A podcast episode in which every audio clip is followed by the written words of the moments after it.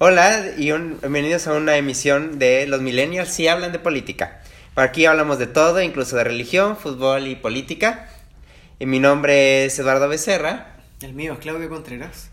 Y bueno, vamos a empezar esta nueva aventura del podcast. Eh, ¿Cuál es la idea de ese podcast, Claudio? Eh, bueno, nosotros dos somos amigos y en general eh, conversamos bastante y tocamos diversos temas y fue como podríamos transmitir nuestras conversaciones a una comunidad que también le, interese hablar de distintos temas sociales. Eh, ambos somos latinoamericanos y, al parecer pasan cosas comunes en nuestros países. Eh, entonces fue como, bueno, compartamos nuestros pensamientos y además derribemos algunos mitos porque como que en general se entiende que que los millennials eh, no hablamos de política y sí. hablamos y hablamos bastante de política. Sí. En los millennials siempre hay como que muchos mitos alrededor nuestros, que no hablamos de política. Que no leemos. Y que no leemos, siendo que lo que hacemos en redes sociales, Twitter, Facebook, Instagram, es lectura. Sí. Noticias, leemos más que la generación anterior a la nuestra, porque tenemos acceso a muchos medios de lectura. Básicamente. Y claro que hablamos de política. En múltiples elecciones han sido trascendentales los millennials. Como los que actúan, como los que no. Y hay casos de ambos sentidos. Justamente, sí. Y, bueno, y nosotros tenemos como una visión, digamos, bastante activa de las cuestiones sociales. Eh, entonces, claro, la idea es como compartirles un poco al respecto. Y bueno, y también poder... Eh, eh, comunicarnos y conversar un poco y debatir un poco respecto a, los temas que están en discusión, digamos. Sí, de hecho el podcast va a ser tres, en tres secciones, esa es la idea. Una, vamos a hablar sobre las noticias, una noticia importante que creamos que es trascendental que haya pasado en esta semana en nuestros países. Yo soy de México, Claudio es de Chile, así que va a ser bastante eh, diferentes hemisferios, bastante contraste de lo que está pasando en ambos países. Eh, pero sin embargo vamos a tratar de ver cosas en común. Bueno, y aprender de lo que tengamos en común. Eso, eso serían los tres bloques, digamos. Uno, eh, una noticia potente en México, una en Chile y otro como, como cierre, digamos, un, No, ese no es el cierre. Un punto que, bueno, tú tienes tu sección sorpresa, pero... A mí me gusta mi sección sorpresa. A ver, el, el segundo nivel es agarrar un tema particular cada semana que elegiremos antidemocráticamente o democráticamente si ustedes participan. Bueno, se supone que es súper democráticamente. No, el de hoy evidentemente no es democrático, no lo estás sometiendo al pueblo a que elija. lo elegiste eh, eh, unidireccionalmente. es más, unidireccionalmente, porque yo no quería hablar de eso. Es el primer capítulo, entonces hay, que, hay que tener un, Bueno, teníamos un capítulo anterior que yo no grabé, por cierto. Hay que decir. Que era muy buen tema. Hubiera salido la semana pasada. Quizás en esa introducción era, era, era, era mejor que... No, la introducción era peor. Era menos natural. Yo creo que es más divertido esto. Sí, probablemente, sí.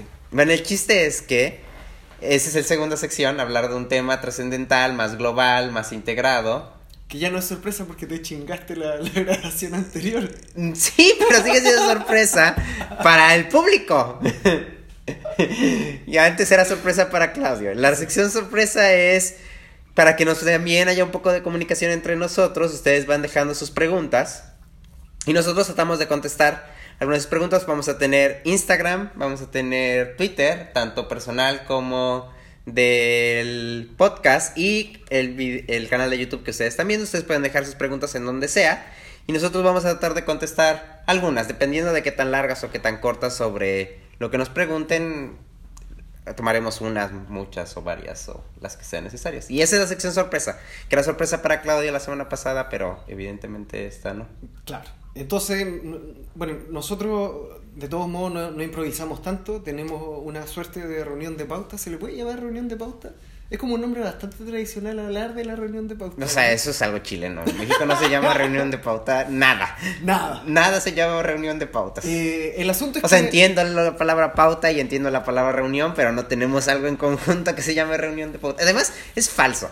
No tenemos una reunión de pauta, tenemos unas notas que compartimos y anotamos.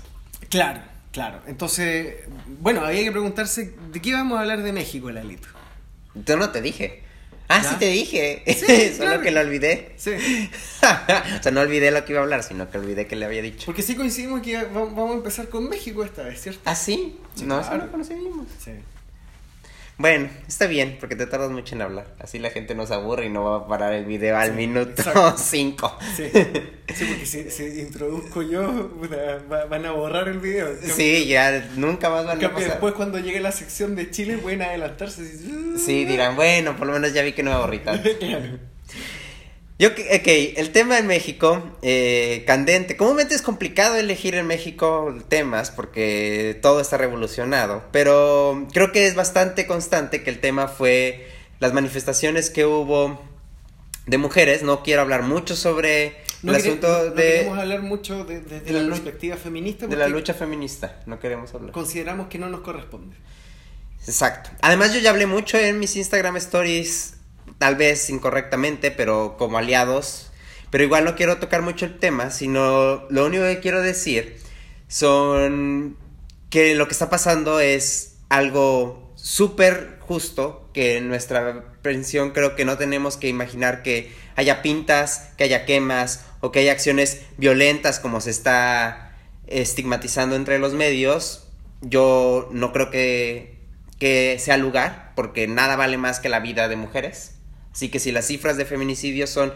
Es que el problema en México, que creo que es un poco en contraste con lo que hay en Chile, es que en México no solamente tenemos violencia de género, no solo tenemos acosos, no solo tenemos casos de... Bueno, de hecho los acosos son los que cerraron a la UNAM. La UNAM está en, en paro, algunas de sus escuelas y facultades están en paro por desde noviembre y una es el asunto del acoso. Bueno, ese es un tema, pero el tema que es más, que es lo que estalló esta semana, que llegó hasta la conferencia mañanera de Andrés Manuel, es el feminicidio.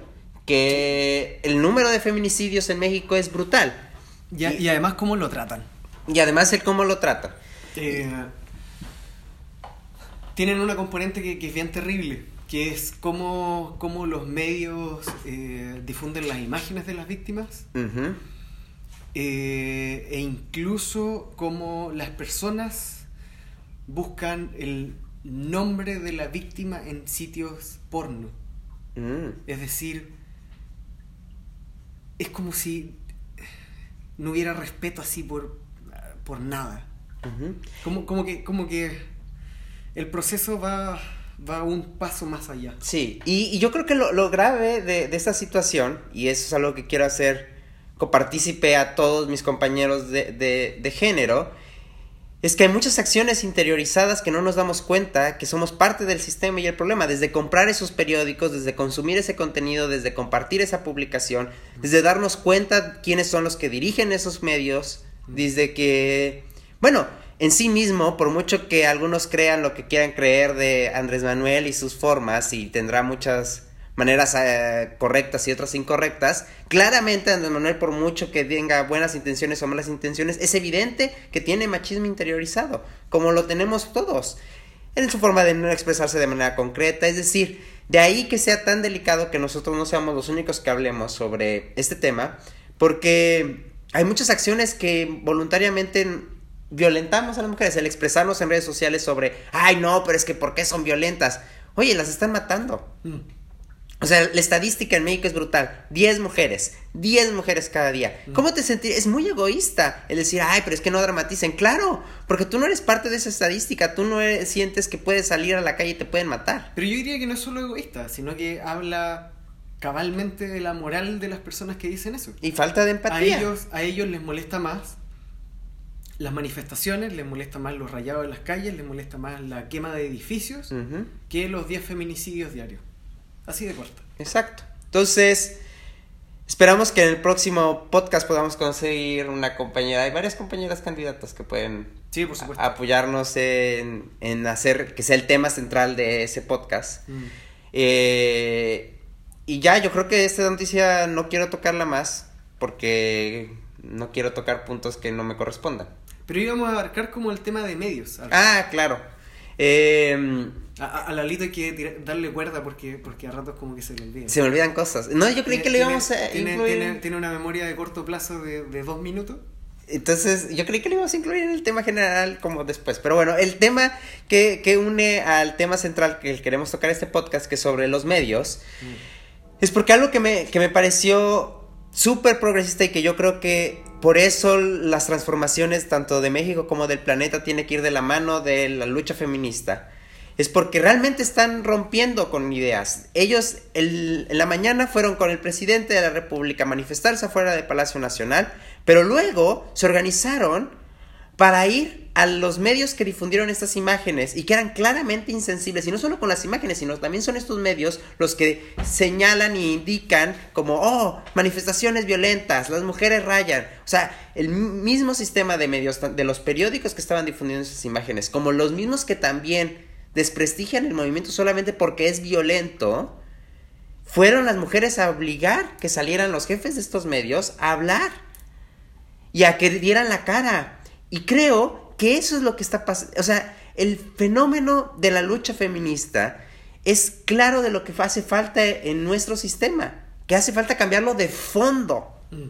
Gobierno, a veces creemos, sí, todo el gobierno, todo lo malo es el gobierno. No, es que la lucha que tenemos que hacer si queremos cambiar las cosas es en el gobierno, en nuestra familia, en, nuestra, en nuestro aspecto privado, con las personas que nos rodean, pero también los medios. Sí, claro. O sea, los medios tienen un gran poder y han sido no controlados durante años. ¿Por qué? Porque están coludidos muchas veces con el gobierno, han adquirido mucho más poder de lo que tienen. Y a veces nos sentimos conformes. La verdad es yo creo que después de lo que pasó en México con la elección de Andrés Manuel, muchos creemos y nos sentamos un poco en los laureles de, ah, no, las redes lo controlan todo. Las redes son poderosas, benditas redes sociales, pero en realidad no, todavía hay fuertes medios que influyen, que tienen peso, que la gente los escucha, la gente los lee, a veces como millennials creemos que, y como millennials de cierto eh, nivel social, o sea, millennials a lo mejor que vivimos en ciudades, creemos que las redes sociales lo son todo.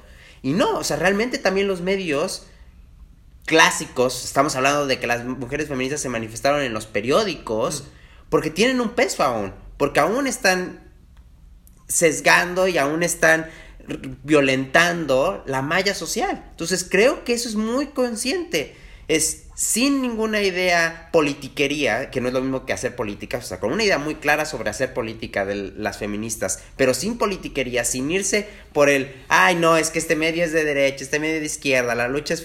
Sino, ok, sistema, estás fallido, gobierno, no estás dando soluciones, medios, no están respondiendo, o sea, ¿cuántos medios tienen? Obviamente las autoridades de estos medios, los presidentes de estos medios, eh, son hombres de hecho, Reforma, Grupo Reforma, que fue uno de los que primero se fueron a manifestar eh, afuera de sus oficinas, dijeron, no, vamos a, generar una sección donde apoye la equidad de género y tenemos a dos eh, editorias que van a poder ayudarnos.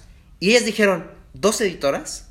O sea, en todo tu personal solo tienes dos editoras y solo me vas a dar una sección. ¿Tú crees que es suficiente? Y es cierto, no basta y no lo entendemos. Otra cosa relacionada a esto era la UNAM.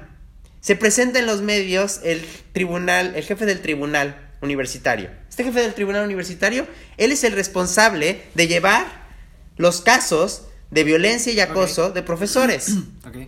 Y va al programa a hablar de politiquería. No, es que la UNAM está en paro porque pues hay mucha política y las mujeres pues no, no son violentas, pero pues hay violencia, yo creo que es promovida por alguien, que saquen las manos y que, ah, y, que, y que liberen la universidad.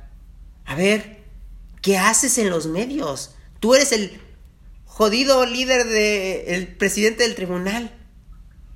Ve, ¿quieres que se regrese a la normalidad a la UNAM? Da soluciones.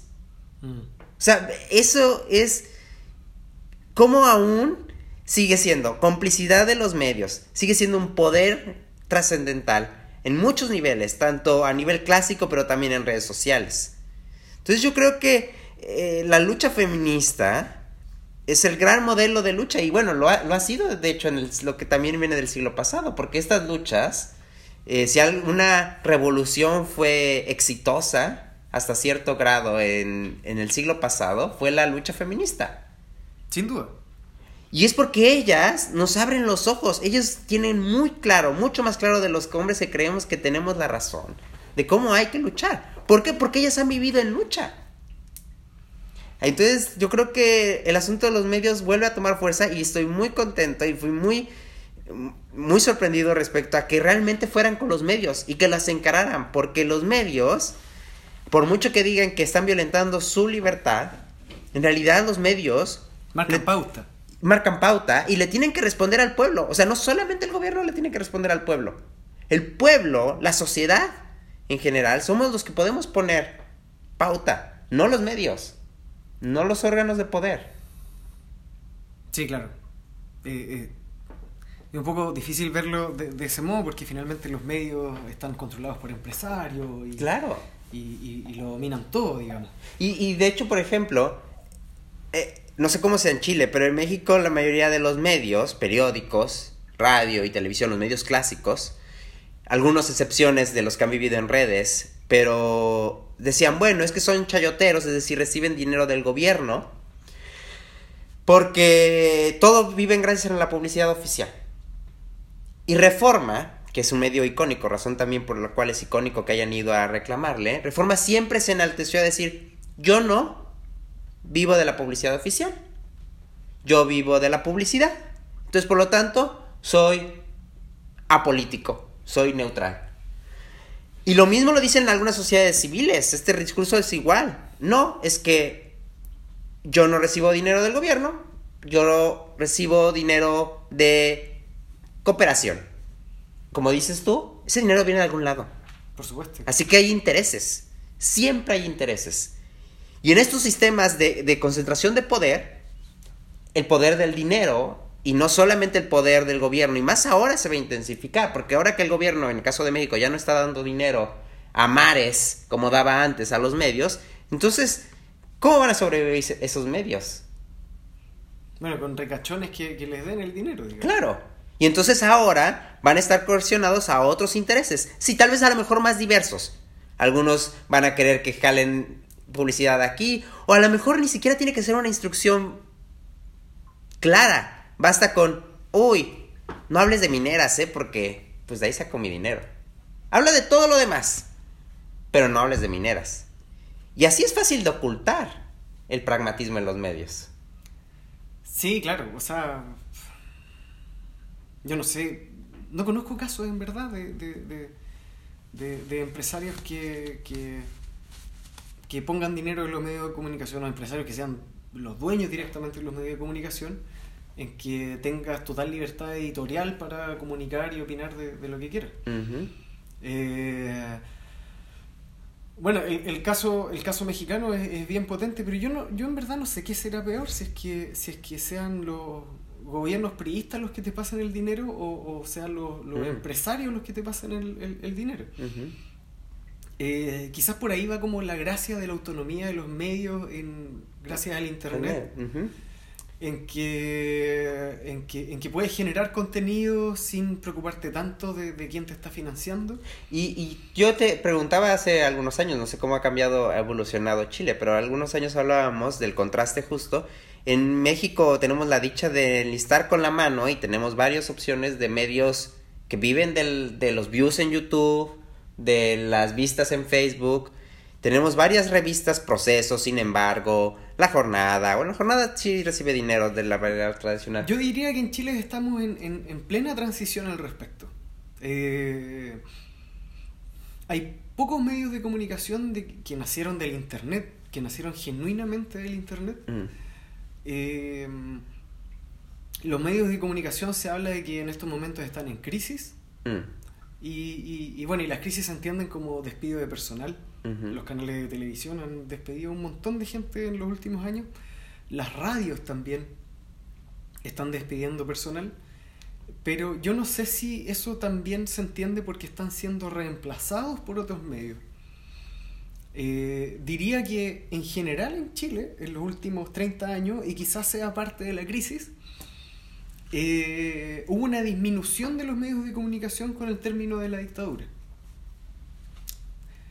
Eh, para quienes no entienden como, como, la idiosincrasia y la historia chilena, uno perfectamente se podría preguntar, pero ¿cómo? ¿No debería ser al revés? Mm. Con la vuelta de la democracia deberíamos tener más libertad de medios. Pero no, porque los partidos de transición jamás se preocuparon, sino todo lo contrario, de tener eh, medios de comunicación más diversos y más masivos.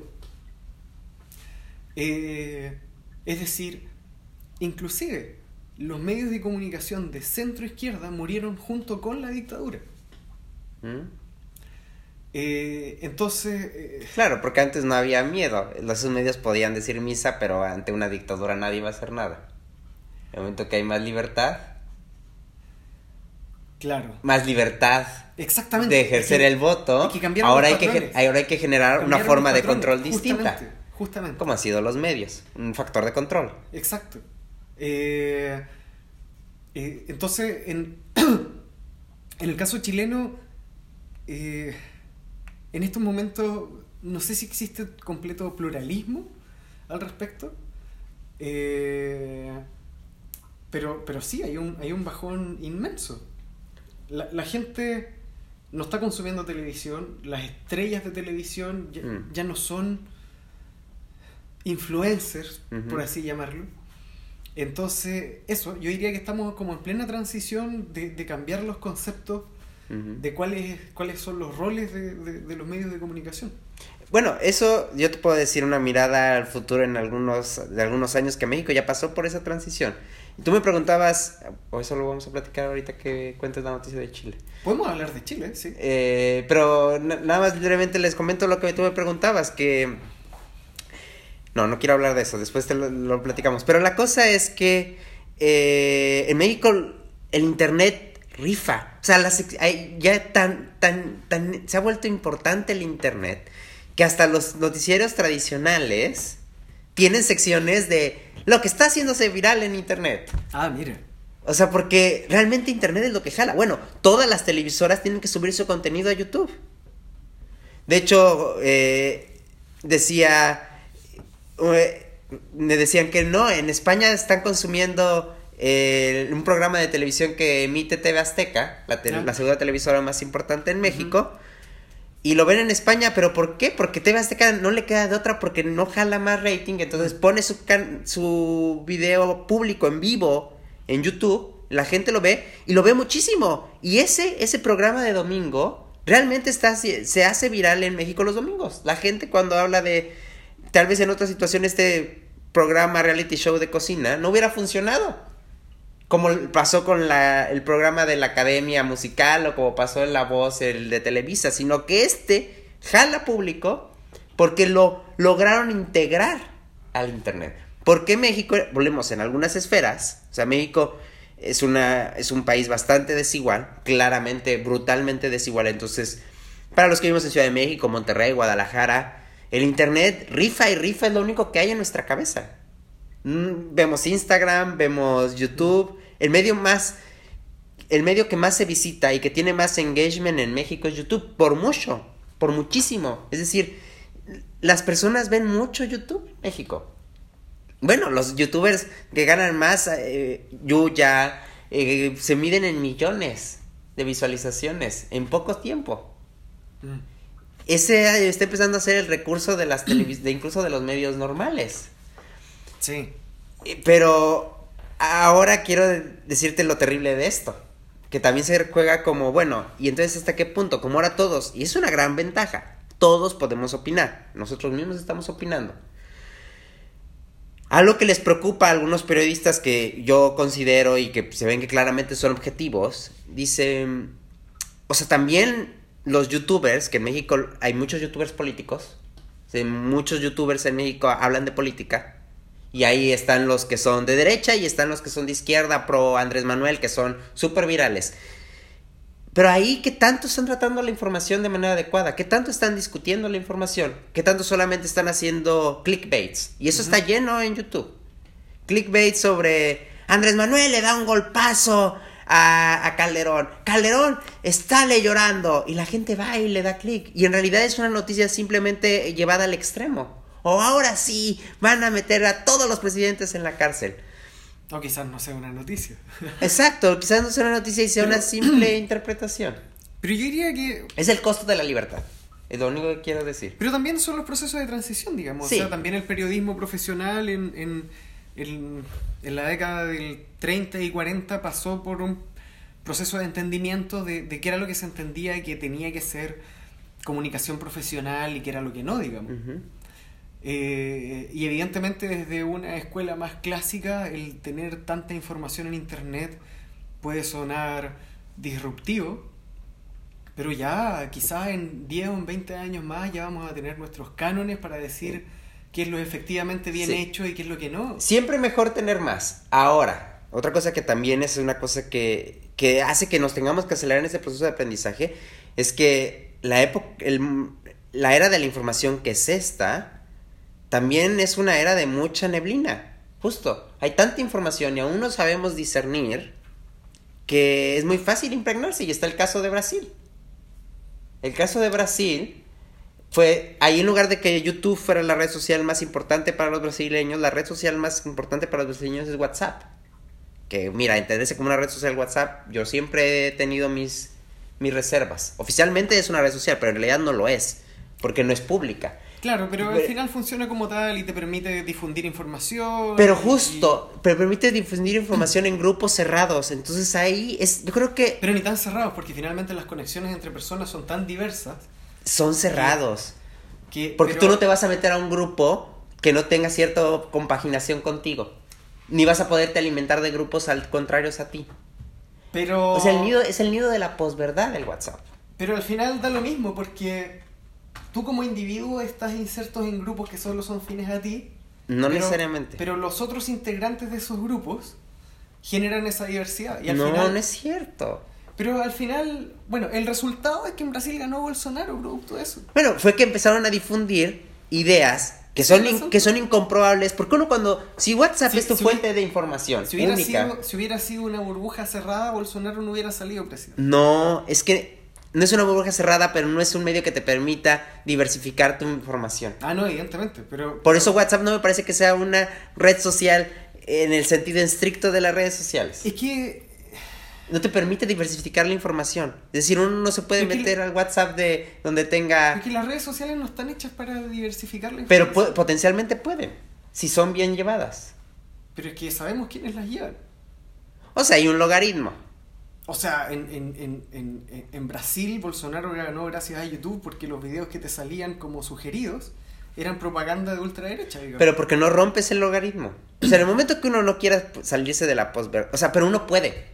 Por ejemplo, ¿Qué porcentaje de la población puede Bueno, salirse pero puede, existe la posibilidad. En el WhatsApp no existe la posibilidad. Eso es a lo De que voy. acuerdo, de O sea, acuerdo. en YouTube existe, YouTube, Twitter y Facebook, aunque hay Pero- logaritmo, hay posibilidades. Twitter más fácil. Pero por ejemplo, Porque la- Twitter basta conseguir gente que sea contraria a tu pensamiento y boom, Ah, no. lo tienes.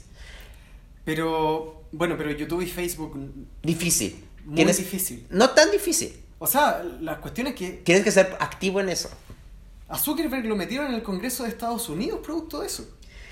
Pero ahí yo tengo mis, mis, mis, asuntos. O sea, yo soy de la idea de, de la que tú dices, aunque tarde más tiempo hay que llevar un periodo de transición. O sea, la culpa no es de Zuckerberg. La culpa es del gobierno que no genera planes, porque el gobierno estadounidense no educa a su gente. Eh, tiene un problema, le encanta enajenar a su gente el gobierno estadounidense. Y en lugar de generar campañas de cómo usar bien las redes sociales, cómo informarse, cómo, cómo hacer las partes de ti, lo que terminan haciendo es chingarse al que las creó. Eso es un acto totalmente irresponsable. Bueno, sí, sí, de acuerdo. Eh, hablando de que son todos adultos mayores de 18 años, perdón. eh, Se lo entiendo a un niño. Oye, si tu niño mata a alguien, a lo mejor es culpa tuya. Tal vez estoy diciendo algo muy extremo, pero porque eso además pasó en México hace poco. Es culpa del responsable. Pero es un niño, se entiende. Carajo, somos todos mayores de edad, o eso tendríamos que ser. Ya si uno miente para meterse a las redes sociales es otro asunto. Pero al final, no es culpa del que crea la red social. Pero depende. O sea que esa mamada de meter a juicio a Zuckerberg es una tontera. Es que hay ciertos filtros. Es decir, que los discursos de odio no sean filtrados y no tengan ni- como ningún tipo de, de, de, ¿Tú crees en filtrar el discurso de odio? De- Es que si no pasa lo que pasa. No, es que. O sea, en Estados Unidos el FBI No, es acaba, que. acaba de meter al mismo nivel los discursos racistas y de odio en el mismo nivel que el Estado Islámico. ¿Por qué? porque es tal la difusión de ideas Hombre, son hipócritas. de ultraderecha, es que, es que lo tienen desatado. Sí, lo tienen desatado, lo, ten- lo tengo claro, pero lo tienen desatado no Sa- por el discurso de odio, es Sa- por cómo lo están formando a, sus a la, a la sociedad. Sacha Baron Cohen hizo una, una, una comparación que fue muy buena, digamos. Y que, y que de cierto modo tiene, tiene sus niveles porque de cierta, en cierta forma sucedió. Para dar un poco de introducción.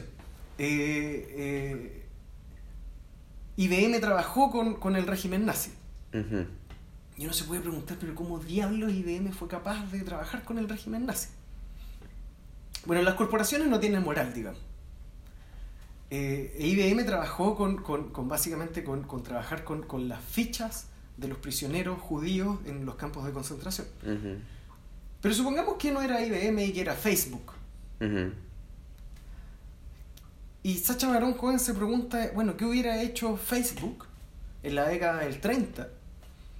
Cuando estaban surgiendo potentemente lo- lo- los discursos de, de ideología nazi.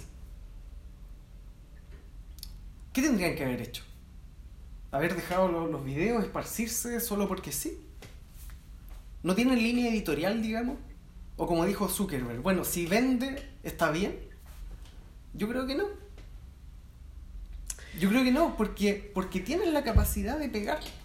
Porque en el fondo cuando, cuando no los obstruyen, ellos están haciendo política. Oye, si no son blancas palomas, ellos No, yo el negocio sé. que están No, haciendo. no, yo sé que no son blancas. Yo no estoy defendiendo a Zuckerberg. Solamente que están agarrando a un culpable en lugar de tomar responsabilidades. No, bueno, eso sí. La responsabilidad es, si hubiera en ese escenario que estás diciendo del escenario nazi. Si, si son políticos No, altos, sí. Por eso, por eso. Bueno, es más, es más, que Estados Unidos ahora se preocupe del discurso de odio, no es porque está descontrolado, es porque es la forma de golpetear a Trump. Y yo sabes que yo no soy fan de Trump, pero también no soy fan de quien quiere golpearlo. Y perdón, quieren golpear porque el siguiente, o sea, es escena A. No, el discurso de odio está descontrolado. Escena B. Y está promovido por Donald Trump. Si Donald Trump, que si Donald Trump, claro que hace discurso de odio, claro que lo hace, Todos los días. todos los días. Pero si él, si estuviera un demócrata en el poder y no dijera discurso de odio, seguiría, seguirían, estar, seguirían estando sorditos dándose cuenta de que no hay discurso de odio.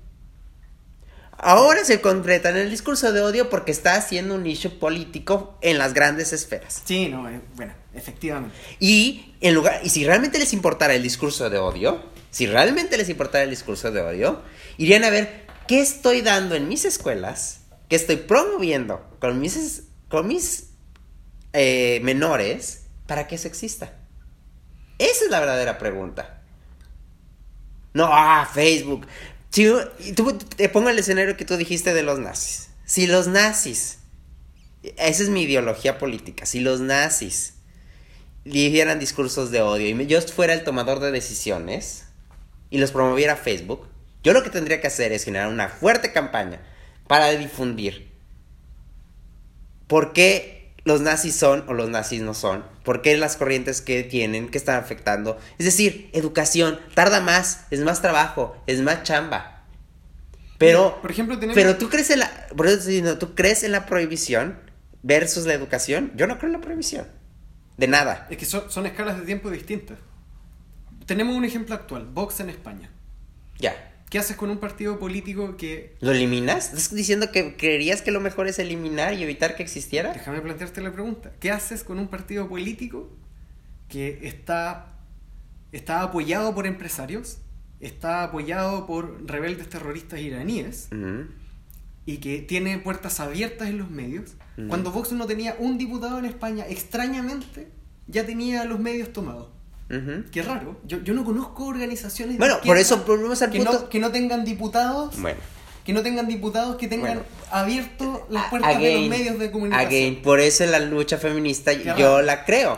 Porque ellos, y si, si fuéramos todos como las feministas, y hiciéramos lo que ellas, iríamos y pondríamos de huevos a decirles a, a los medios qué está pasando. Justamente. Y alzar la voz. Justamente. Pero no voy a Pero- bloquear al Vox. No puedo bloquear un partido. Es parte de la democracia. Es parte de creer que todos. De, de- de que se tiene que hacer una lucha justa. Pero que, bueno, Pero la, la reacción de, de las compañeras feministas no es pasiva, digamos. No. O sea, cuando... Pero no consumas el producto. Manda la Sí. chingada a los medios. No, A ver, sí, pero la culpa de Vox, a ver, la culpa de Vox, no me vas a decir que la culpa es todo de Vox. Es de que tienen una izquierda muerta. Y Europa está gobernada por sociales demócratas, tibios, coludidos al, al dinero. Bueno, por supuesto que sí, pero el detalle es que es que cuando tienes una agrupación y, y supongamos que ni siquiera es que me interese que sean de ultraderecha, supongamos que ese no sea mi punto, Mm. evidentemente en parte lo es, pero cuando tienes una agrupación que además de, como ya dije, tener la puerta de los medios abierta todos los días, es para mentir descaradamente todos los días. Tu reacción política tiene que ser una. No puede ser simplemente de que es un producto y que no lo consumas. Porque moralmente te tiene que pasar algo con una persona o institución que mienta descaradamente todos los días. Y justamente la, la reacción feminista en México y, y justamente la reacción feminista que tiene en España contra Vox es porque básicamente tú no puedes tolerar, en el- incluso en el nombre de la democracia, tú no puedes tolerar que haya persona o institución que mienta descaradamente todos los días. Sí. Inclusive, inclusive obviando de que son de ultraderecha. El punto es que no te pueden crear bulos todos los días. ¿Y, ¿Y qué es lo relevante de tener los medios de comunicación a tu favor? Que difunden los bulos. ¿Y cuál es el rollo?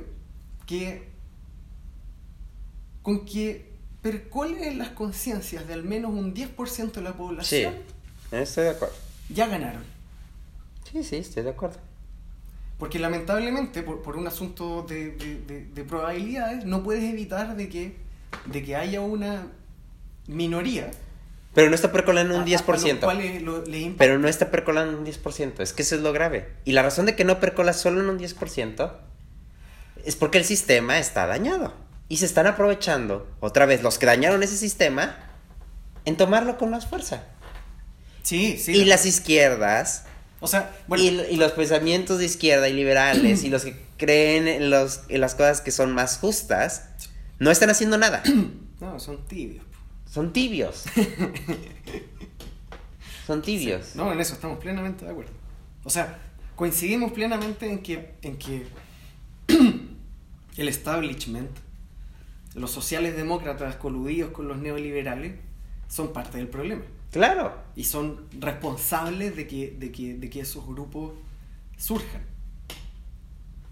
O sea, ve, ve, ve, ve que tan, tan bien coercionado está el sistema. Que cuando un presidente dice que va a reincorporar las clases de ética, las clases de moral, que quiere hacer una cartilla moral donde todos participemos para ver qué es la cartilla moral y recuperar el tejido social, la gente se burla. Y ese presidente es Andrés Manuel. Mira, yo no sé si lo vaya a hacer o no. Yo no sé si sea el tole con el dedo y la mamada, lo tengo que ver hasta que suceda. Pero por lo menos el. Bueno, la, la pelea que yo estaba teniendo en Facebook, que te dije que tenía en Facebook, era porque Andrés Manuel dijo que los delincuentes también son seres humanos y ahí que no hay que violentar los derechos humanos. Y en, inter- y en Facebook la gente decía, una parte sí, de- de- creía en lo que dice Andrés Manuel, porque Andrés Manuel tiene un grupo de fanáticos. Unos sí creían conscientemente en lo que dice, pero había un buen número que decía que no, ¿cómo? Esa es una estupidez.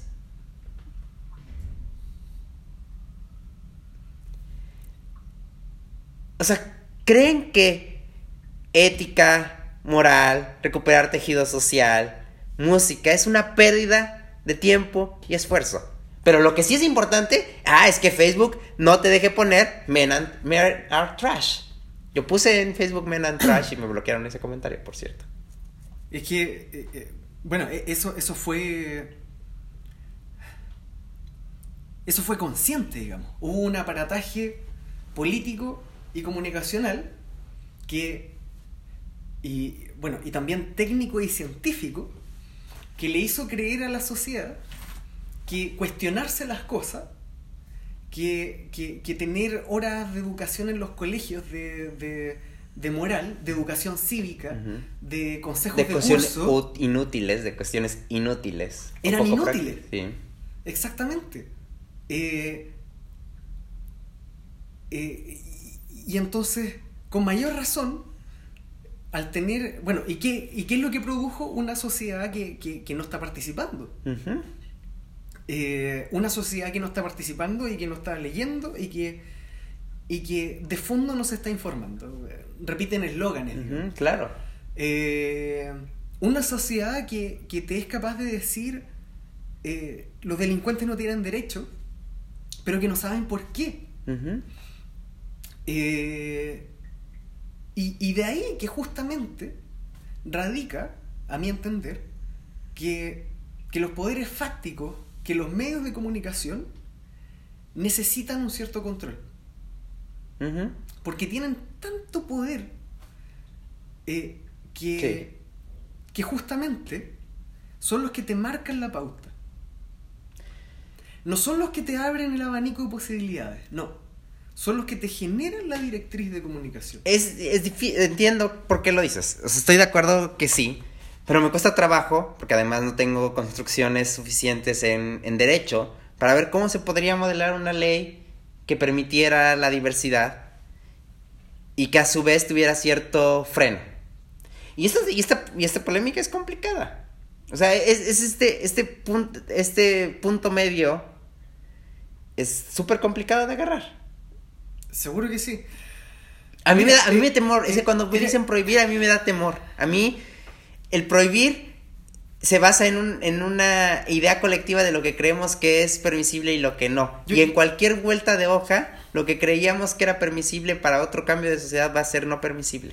Yo creo que, que- que tú tocaste una esfera que, que- que es clave y que era nuestro segundo tema, de hecho, que tiene que ver con las leyes.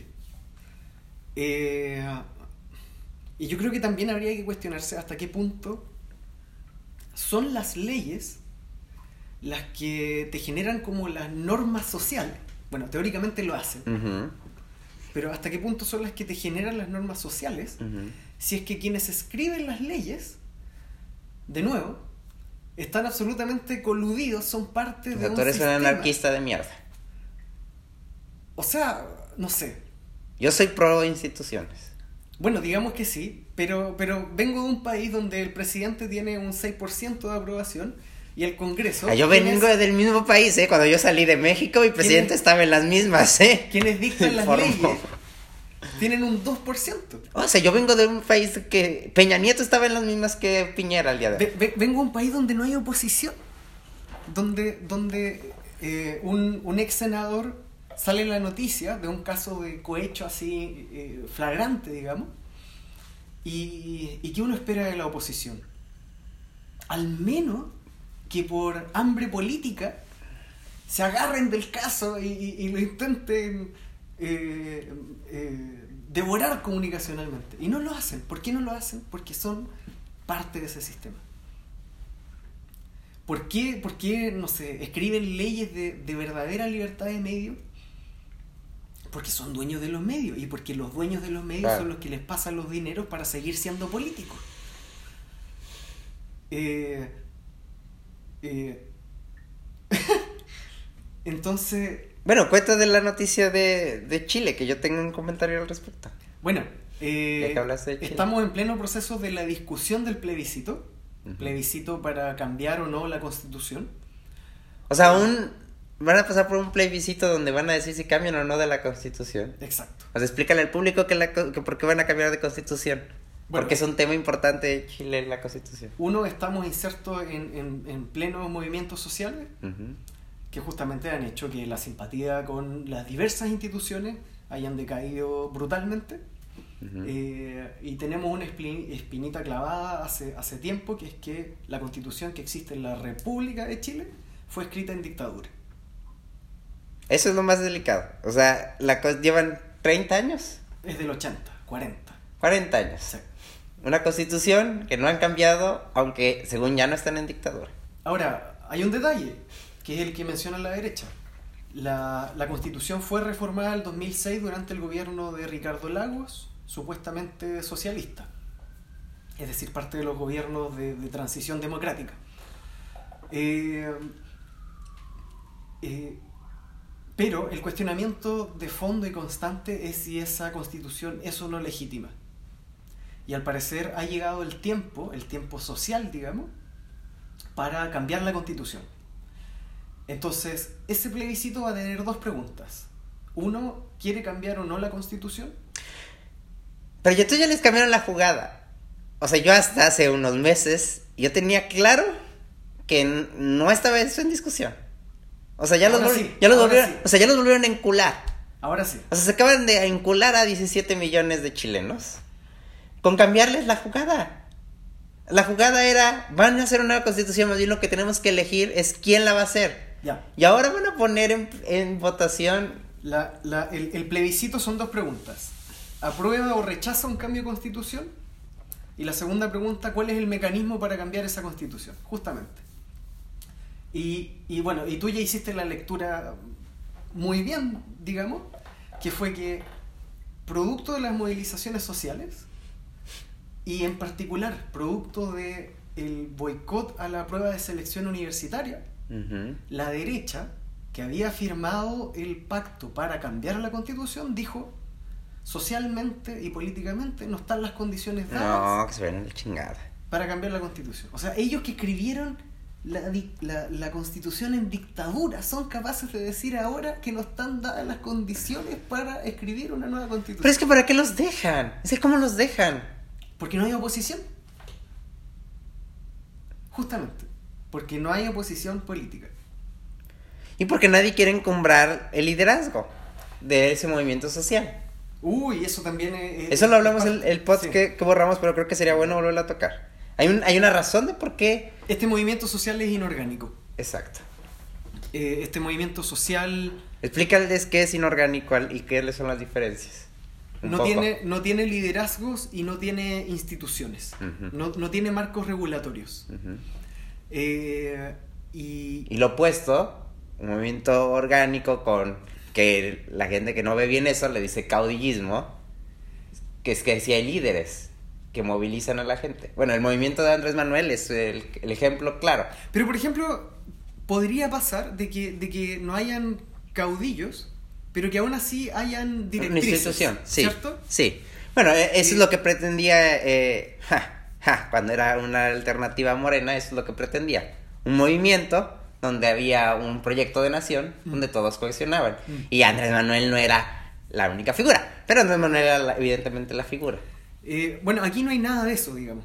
Y no sé, lo más parecido será la mesa de, unidad social, pero el problema que tienen es que, es que dentro de las agrupaciones sociales está metida la CUT, que es, la Central Unitaria de Trabajadores, que está dirigida por el Partido Comunista. Entonces tiene un enfoque partidista histórico, digamos. y, eso le, quita, le, quita simpatizantes, digamos. Eh, entonces, ¿en qué se traduce que el movimiento social sea completamente inorgánico? Que cuando, por ejemplo, se hacen las encuestas para ver quiénes tienen, digamos, mayores posibilidades para una siguiente elección presidencial, las tres personas con mayor mención son de derecha. Y bueno, eh, a, mí me, a mí eso lo único que me hace pensar es lo que tú y yo hemos discutido, pero lo vamos a hablar yo creo que en otro, en otro podcast con más profundidad. El asunto de otra de las grandes estelas, terribles estelas que han dejado este nuevo sistema neoliberal capitalista, es la promoción de la ente individual sobre la comunitaria. Eh, evidentemente. Y, Chile como... Y, la razón de por qué el caso de Chile además es importante, así como también es importante... O sea, la gran ventaja de ser chileno y mexicano es que hay dos grandes fenómenos en Latinoamérica que suceden ahora, que tenemos que poner en contraste. Y la magia de Chile es que Chile fue la punta de lanza, el laboratorio del neoliberalismo a nivel, a nivel global. Y aquí están los resultados. Aunque los chilenos ya se dieron cuenta que el sistema neoliberal los está degradando, eh, consciente o inconsciente, y algunos que lo verbalizan y otros no, pero en realidad es eso, se dan cuenta que su vida está precarizada, es decir, que no tienen en un futuro, no tienen nada, son, aunque tengan ingresos, que eso es lo más grave, aunque tengan ingresos, aunque vivan bien, en realidad no tienen nada, es un sistema de vida precarizado. Pero además algo que es difícil de ver, pero es lo que más duele, es la formación individual. Es decir, ¿qué te dejó el neoliberalismo a cada uno de nosotros? El pensar que el, out, que el desarrollo propio, individual, y el superarse a sí mismo es lo más importante. Y lo traemos en el chip. Eh, sí, sí. Bueno, yo, una, una de, de mis perspectivas de esperanza respecto a, los actuales movimientos sociales eh, es la reivindicación de los barrios hmm. eh, y, y, de la organización vecinal o comunitaria. Hace poco en, en Cipres, Chile, salió un reportaje sobre el auge de las asambleas vecinales. Hmm. Eh, algo súper básico, volver a comunicarse con los vecinos y, volver a, fundarse, a, protegerse en, tu comunidad barrial. Eh, eh, inclusive puedes, puedes tener distintas ideologías y distintas trastiendas morales, pero algo súper básico como, como, como, ver, oye, ¿cómo me organizo con los seres humanos con los que convivo a diario? Entonces pareciera que, eso se está recuperando un poco. Y así se va a construir, así se construyen instituciones. Bueno, así se construye la mayor institución a nivel publicitario que nosotros conocemos, que son los partidos políticos. los partidos políticos, los de en serio, los, no los que buscan solamente el poder, se construyen desde los barrios y se van construyendo desde las bases. Eso, también ha sido una, un, un producto de esto, eh, la cantidad de partidos políticos nuevos que se han fundado. Y de distintas líneas, es decir, algunas como menos ideológicas y más pragmáticas que son como simplemente de línea ciudadana, eh, pero también, por ejemplo, la disidencia del Partido Socialista, también, por ejemplo, la, eh, las compañeras del Partido Alternativa Feminista. Entonces ahí, ahí hay algo, yo creo. O sea, es decir, no, no todo está perdido. No, no, es que ahí la cosa juega el tiempo. Entonces, eso, la, la derecha ya está construida. O sea, el sistema ya está construido. Y está construido no solamente en cada uno de nuestros países, está apoyado a nivel global. O sea, el sistema que el cual vivimos, el sistema neoliberal en el que estamos, ya está construido, entonces tiene mucho apoyo. Sí. El problema es construir algo nuevo y es lo que están intentando hacer. Y, yo hace poco hablé un, un Instagram Story respecto a lo preocupante que empecemos a desilusionarnos de los partidos. Es una historia promovida por muchos.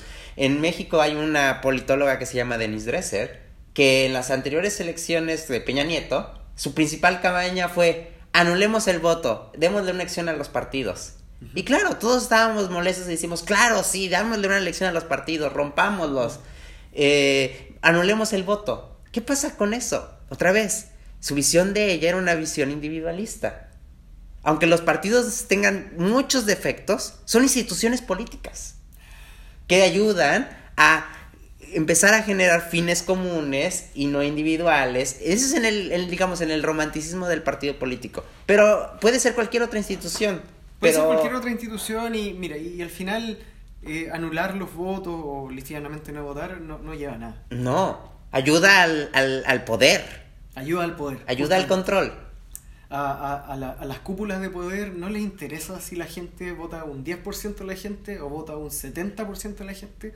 A ellos lo que les interesa es ser electos. Además era más ridículo en México, porque por ejemplo en Chile y la mayoría de los países de Latinoamérica es segunda vuelta y bla, bla, bla. Claro. En México era ridículo. O sea, en México no tenemos un porcentaje que no te. O sea, si gane. O sea, un presidente puede ganar con dos votos. Sí. O sea, la idea además era ridícula. No, bueno, lo, sabemos. Eh, la, los procesos que generan cambios tienen que ser propositivos. Y ya no contaste la noticia. ¿Ah? Ya no contaste la noticia de Chile. ¿Qué noticia? Ah, bueno. Lo de los tiempos. O sea, esto en parte es noticia, digamos, ¿cierto? Y claro, y se estaba discutiendo el plebiscito y lo que habíamos conversado era que esto tenía como dos, dos líneas. Uno es la discusión de la derecha, la derecha está levemente dividida entre el apruebo y el rechazo a una nueva constitución. Digo levemente dividida porque en verdad más del 80% de la derecha va a rechazar la nueva constitución. Claro, ya se van a, se van a cuartelar en esa posición. Sí, sí. El, el detalle es que igual hay, hay unas personas que, que van a votar el apruebo que no es el 100%, digamos. Eh, y la otra línea interesante es sobre eh, cómo se van a repartir los minutos de la franja televisiva para las campañas del apruebo o del rechazo. Y, y de la... Pero a ver, ahí ya no entendí. A ver. El-. O sea, que el- la figura del rechazo, o sea, no es un plebiscito abierto. Toda la sociedad va a ir a participar en teoría. En teoría. Pero quien va a encubrar el pro o el contra son los que actualmente tienen... Eh, eh, justamente. Eh, la, O cam- sea, pero sí la campaña, la campaña televisiva va a depender de la última elección parlamentaria. Por lo tanto, quienes institucionalmente tienen espacio para participar de esa campaña son los partidos políticos. Como no había estructura legal para darle paso a los movimientos ciudadanos, lo que dijo el Consejo Nacional de Televisión es que los partidos políticos debían cederle, así como de buena onda, así como, oye, yo, yo te doy una tacita de café, No. deberían cederle al menos el 30% a la organización. No, que se vayan a la chingada. ¿Cómo que el 30%? Lo que tendría que ceder es todo el porcentaje. O sea, no puede ser un plebiscito, no puede ser. Bueno, des- o sea, siempre va a ser partidario, pero no puede ser descaradamente partidista. debido, debido a- a, O sea, el plebiscito naturalmente es social. debido a, a nuestra historia política de 200 años, digamos, eh, hay personas que dicen, oye, esto está completamente arreglado. Obvio. No Obvio. votemos, no votemos. si esto no No, pero, pena". pero tampoco pueden hacer eso. Y, y- y ahí también, dentro, obviamente, es una perspectiva más de izquierda, por supuesto. Y ahí también surgen las discusiones, así como, oye, estuvimos esperando décadas por cambiar la constitución de Pinochet y ahora me estás diciendo que, que no votemos. Y, y las perspectivas más concertacionistas, es decir, de, de la alianza política que vino después de la dictadura, sale con su discurso de, es que si ustedes llaman a no votar, le hacen el juego a la derecha. Que fue la, la amenaza que, que han utilizado durante 40 años. Siempre, si tú no participas, le haces el juego a la derecha. Eh, pero mira, independiente de que, de que tú analices o no que es una idea correcta o no, es una idea que se debe cuestionar. Porque así como te pasó a ti, de pensar, oye, estas instituciones tienen ya todo sumamente arreglado, Ujú. eh, eh, ¿cuál, ¿cuál es el paso a seguir cuando tú sientes que todas las instituciones tienen esto, el plebiscito, absolutamente arreglado? Te vuelves violento. Punto. O sea, por eso vuelvo a caer en por qué la- la- las mujeres tienen toda la razón de lo que tenemos que hacer. O sea, lo que te vuelves es violento, porque tienen que hacerte caso. O sea, mi- mi- mis nada, o sea, no, no, hay- no hay opción. no de, o sea, me estás tomando el pelo, tomo, tomo tus senados, tomo tu Cámara de Diputados y ver cómo le haces. Y piden que, que vuelva a manejar el poder del pueblo. En eso estamos. Y, y- y bueno, y como el pueblo justamente está diciendo, oye, nosotros, Entonces, nosotros queremos tomarnos las plazas, nosotros queremos Es que no se les pregunta. to- tomarnos la ciudadanía, viene la derecha y te dice, ah, no, es que no están las condiciones para, para, para votar el plebiscito. Sí, pero... Eh, eh, es un juego de eh, es un juego de poder finalmente Eh, bueno por eso la situación en Chile está tan crítica digo Eh, porque bueno eso eso es lo otro la segunda pregunta del plebiscito los mecanismos convención constituyente porque no le quisieron poner asamblea constituyente porque la palabra asamblea le tienen pánico Porque es muy social. es muy social es muy realmente social digamos Sí. Convención constituyente o convención mixta. La convención mixta trata de tener 50% de parlamentarios, 50% de agentes sociales. Y fíjate el engaño, que la gente cree que convención mixta se refiere a convención paritaria de género.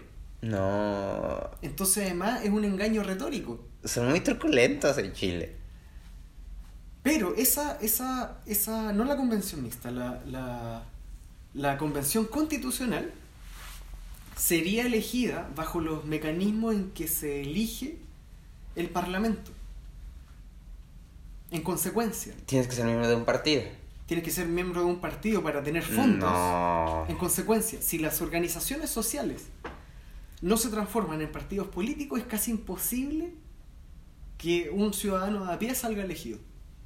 Es decir, en estos momentos, así como están dadas las condiciones, lo más probable es que esa convención constituyente, si es que llega a ganar, simplemente sea otro parlamento. Obvio. Renovación de parlamento, básicamente. Y bueno, y de ahí de nuevo que se entienda que haya parte de la izquierda que diga, oye, no, ¿para qué voy a votar? O sea, es que. No, es que parte de la izquierda lo que tendría que hacer es empezar a movilizar más a las personas. Pues vamos a lo mismo. La misma izquierda en muchos países está igualmente individualizada. Eh, sí, claro. O sea, mira, no- yo, yo no sé si hablar ahí de individualizada, pero sí vamos a estar de acuerdo con que está... eh, oh, ¿Cómo se dice? Eh, No sé.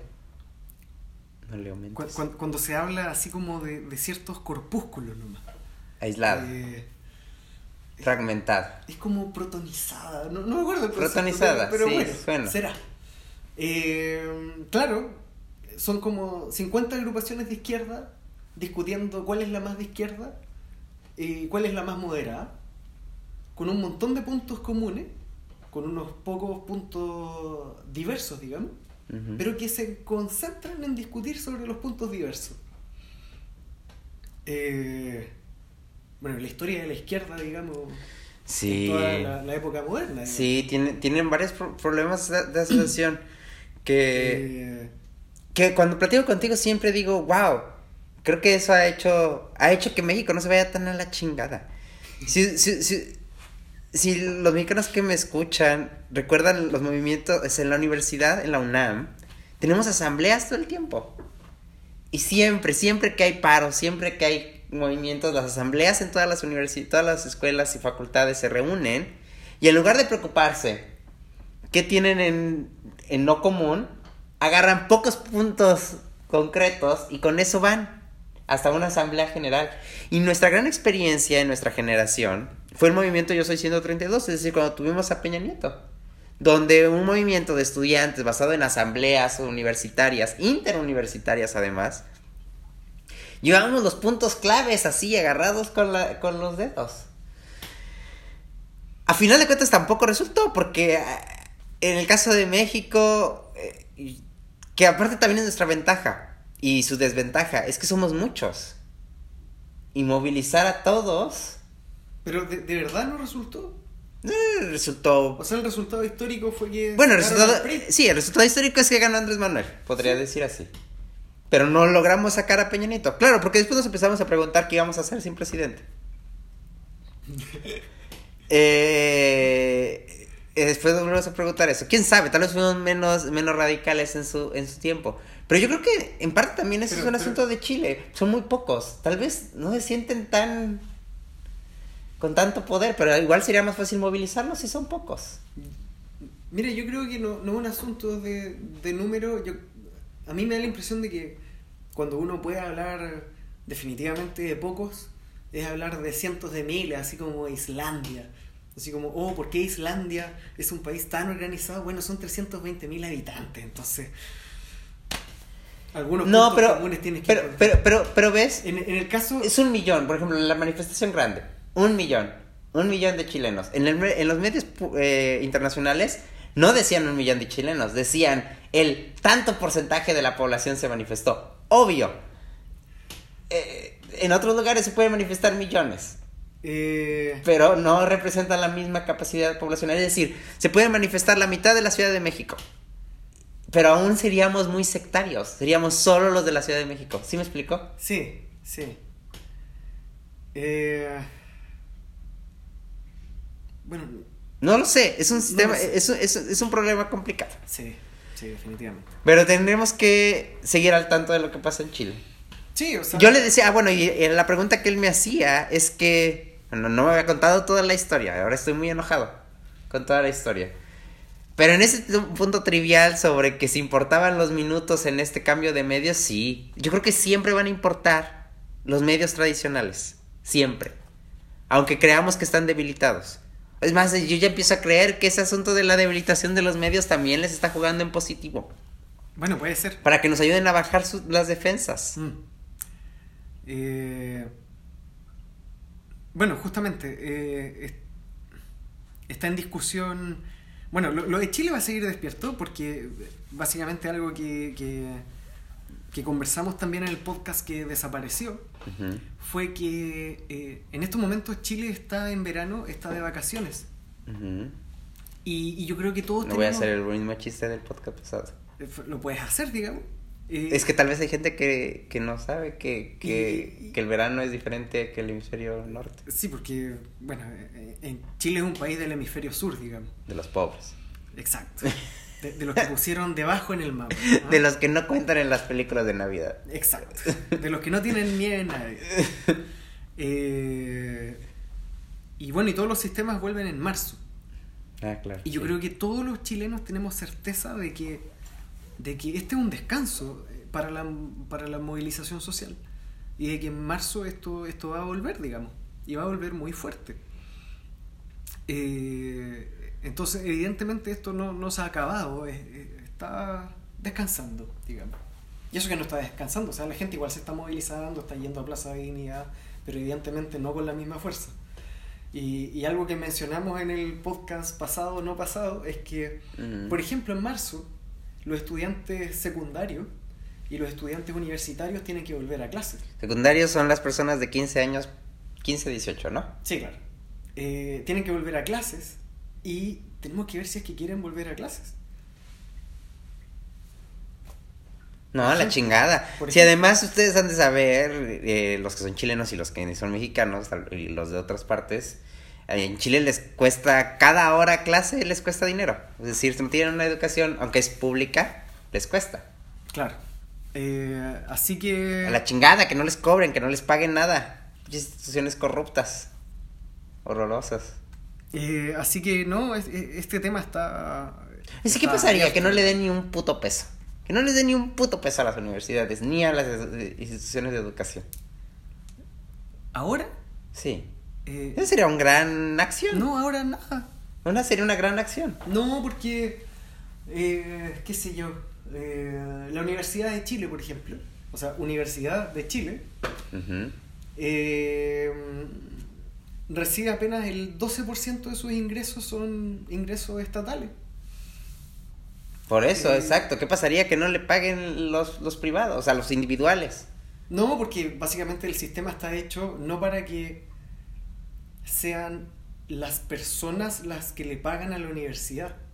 Ajá. El sistema está hecho para que las personas le paguen a los bancos o el Estado le pague a los bancos para que así las universidades. O sea, a ver, tus fi... A ver, Tú te, tú te endeudas con un banco, no te endeudas con la universidad. o sea, no puedo parar de pagar.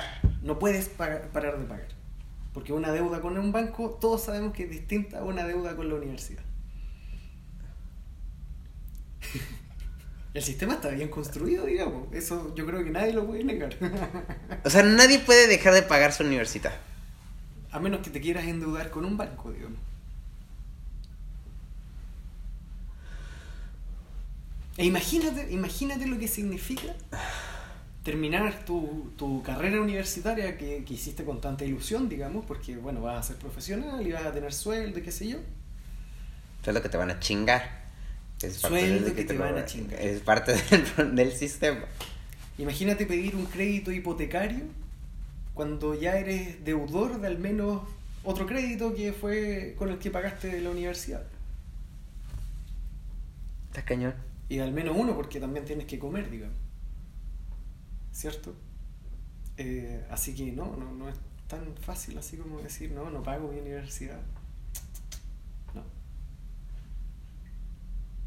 Ah, y ojo, que ese sistema, bueno, las universidades privadas nacieron en dictadura, de acuerdo. Pero, ¿quiénes crearon el sistema para abrir las universidades a, a- a todas las personas? eh, fue, fueron los gobiernos de la concertación. Sí, porque el gobierno. Y- Sí. Y, y fueron, y fueron por, por, por buenos, digamos, así como, oh, dejemos que todos nuestros estudiantes estudien. No, fue porque, básicamente, porque las universidades privadas, oye, dijeron, necesitamos más ingresos. ¿Cómo tenemos más ingresos? Bueno, teniendo más estudiantes. ¿Y cómo tenemos más estudiantes si esos estudiantes no pueden pagar las universidades? Ah. ¿Qué es el drogue? Movamos los dineros. Entonces lo que vamos a hacer es que los bancos nos pasan la platita a nosotros y así nosotros aumentamos nuestro capital Ujú, y entonces las personas, los estudiantes, se endeudan con los bancos. Y sabemos que nadie se quiere endeudar con los bancos. Entonces, así hay flujo de capital y además nosotros le decimos, bueno, aquí tiene su cartón después de cinco años. Entonces, negocio para las universidades, negocio para los bancos, por supuesto. Bueno, y así. Y así tenemos más profesionales. Oh, sí, tenemos más profesionales. Pero, pero al final sacamos personas de 30 años que, que en el fondo no tienen futuro. ¿Ven? Ese es el problema del, del laboratorio neoliberal. ¿Y para qué hablar de cuando pasen 30 años más y tengan que jubilarse y tengan Mm. que recibir una pensión? así, así, así de terrible es el sistema chileno. Claro, y por eso pinta también en los números. Por eso pinta también en los números. Súper bien. A costo de las personas, literalmente. A costo de la vida de las personas, literalmente. Bueno, amigos, eh, este, este es como el- el- la línea de este podcast. Eh, eh, conversar de los temas, conversar de los temas a rajatabla. Pero por eso son importantes la sección sorpresa. Porque si no, pasa como ahorita, que, que ya terminamos, terminamos con un nudo en el estómago y un yo ya me cansé, me deprimí, Exacto. yo comer. pero si hubiera, si hubiera preguntas, claro, cierras el podcast con una sonrisa. Sí, no, sí es cierto, pero bueno, en nuestro primer capítulo también y, y- y las preguntas se tienen que ir generando, ¿no? Ajá. No No, podemos se lo podemos inventar. No lo podemos inventar. No nos podemos inventar las Aquí nuestro suscriptor nos dijo que No. podremos inventarnos nombres y hacer No, preguntas y hacernos En el interesantes. primer capítulo no podemos hacer eso. Entonces, En el segundo sí, pues si no nos llegan preguntas, vamos a... vamos- segundo. No, no, en el segundo los engañamos y nadie nos hace preguntas, les decimos, hoy eh, Carolina Rocha nos dijo que... no, no se llamaba Carolina. Guillermina Gutiérrez desde Madrid nos dice que... o sea, eso lo podemos hacer. Eh, sí, pero la idea no, no. La idea no es esa, entonces por favor ojalá que nos manden preguntas. Sí, sí. Pero justamente la idea es hablar de diversos temas, de comprender que nuestras sociedades tienen un montón de puntos comunes. Eh, y, y- y- y bueno, y, y- y de poder hablar transparentemente, digamos, Ujú. saliéndonos un poco de, de, de- de la perspectiva del establishment, porque para eso ya tenemos mucho.